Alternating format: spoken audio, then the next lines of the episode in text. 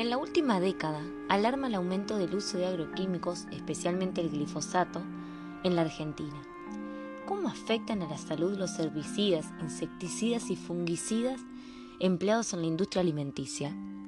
¿Qué precauciones podemos tomar a la hora de elegir lo que comemos?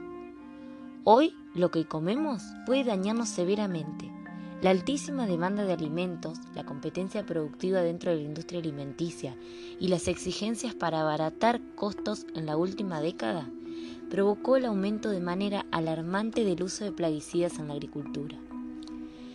Para ello, consultamos a una serie de especialistas en el tema y te traemos las opiniones más variadas, las encuestas, los análisis y las cifras sobre el tema que nos recorre a todos en nuestra vida diaria.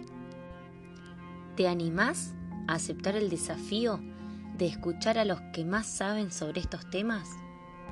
Para así poder hacer un juicio claro y objetivo de tu postura.